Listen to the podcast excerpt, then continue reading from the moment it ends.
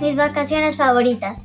Eh, primero fuimos a Medellín, eh, que estaba mi papá. Fuimos con mi mamá y yo a Medellín. Eh, al frente de donde estábamos viviendo, o sea, la casa de donde estábamos viviendo, a, como a cinco cuadras está, está así, en un centro comercial y dentro del centro comercial estaban unos juegos que yo me quise montar, pero como no, o sea, como mi mamá cada vez que me llega llevaban, tenían pico y cédula, nunca puedo entrar a los juegos.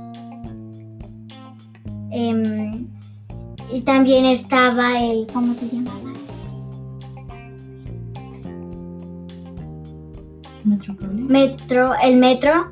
También estaba el metro y el, me, el metro cable. Y el parque Arby donde estaban unas cosas de de como juegos de altura que era lanzarse el tiro laza y de esas cosas.